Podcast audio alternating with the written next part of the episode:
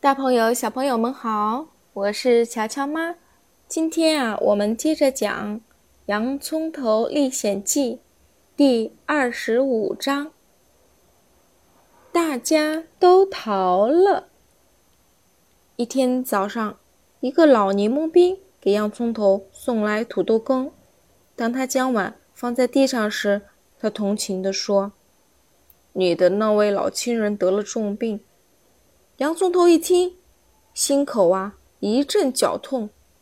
他想知道的更多些，不过呀，这个老柠檬兵只说老洋葱很虚弱，不能出牢房，剩下的什么也不愿透露了。千万别对人说是我告诉你的啊！千万记住啊！老柠檬兵说，否则我会丢掉饭碗，被处罚。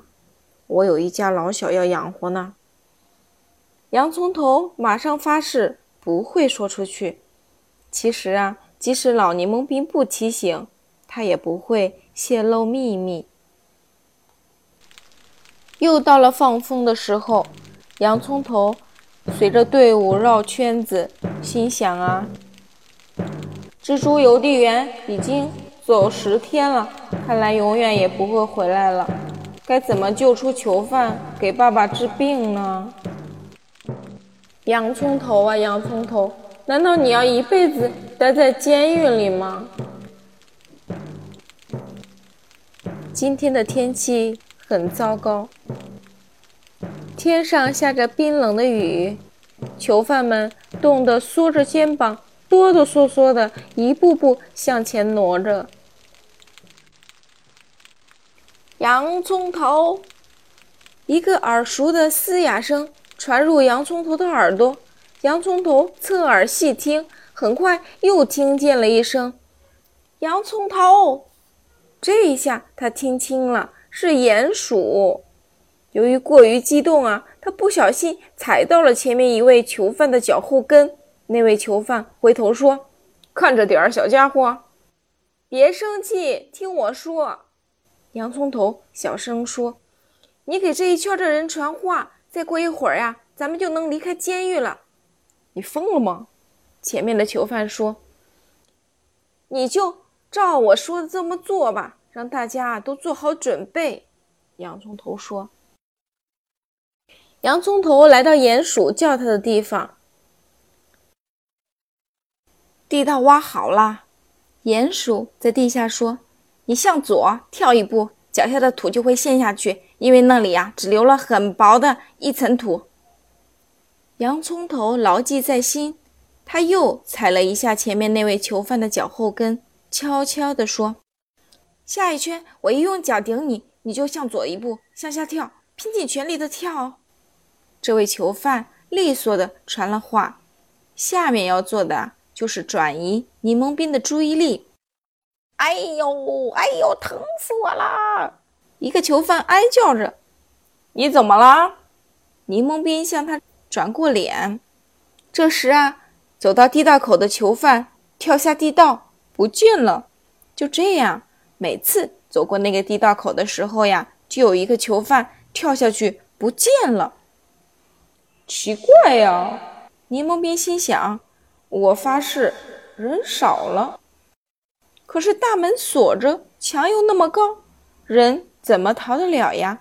于是啊，他断定自己出现了幻觉。可是他又嘟囔说：“我还是觉得囚犯少了。”为了证实自己的判断，他开始数囚犯。可是因为呀，囚犯他们老是绕圈圈，他总忘记是打哪儿第一个人开始数的。有的呀，被点了好几次。结果呀，他发现人数不仅没少，反而多了。怎么会这样呀？他心中不禁咒骂：“哎，这该死的算术！”想来呀，大家已经清楚了，这个柠檬冰的算术很差。数了又数，把脑袋都搞大了。等他稳住心时，发现囚犯已经。少了一半，现在呀，只剩下二十八个囚犯。洋葱头也在其中。他下定决心，救不出爸爸，自己绝不走。囚犯越来越少了，二十一个，十五个，十个。离放风结束还有几分钟时间，院子里啊，也只剩下五个囚犯了。敲鼓的柠檬兵本是一个严守纪律的人，放风时间不到，从不轻易让囚犯停止绕圈圈。但眼下形势紧急，他坚信囚犯中有人使了潜逃术之类的妖法，于是大吼一声：“站住，不许动！”快逃！快逃！洋葱头叫道：“柠檬兵要报警了！”几位囚犯先后跳进了地道，不由分说的将洋葱头也拉了进去。你这个傻瓜！他们说：“如果你不得自由，怎么能救出你爸爸？赶紧逃吧！”等囚犯都跳进地道后，柠檬兵啊，终于弄清发生了什么事儿，大叫着跑向地道，喊着：“哎呀，带上我呀，否则呀，我会被绞死的！”可以带上他，洋葱头表示同意。他觉得呀，这个柠檬兵也为大家逃跑出了力。这个时候，鼹鼠在后面催促说：“呀，你们快一点呀，这里要亮瞎我的眼睛了，说不定呀，会要了我的命。”鼹鼠先生，我不能离开。洋葱头说：“我爸爸还被关着呢。”鼹鼠。搔搔后脑勺说：“哎，我知道他的牢房在哪里，地图上有标记，咱们有时间救他。”鼹鼠一声召唤，叫来了近百只同族。他说：“呀，孩子们呢？咱们呀，得挖一条通到监狱的地道。”鼹鼠们二话不说，动爪子就干，很快就将地道挖通了。洋葱头第一个爬上去。发现啊，老洋葱正躺在板床上说胡话呢，便和朋友们将爸爸抬进了地道。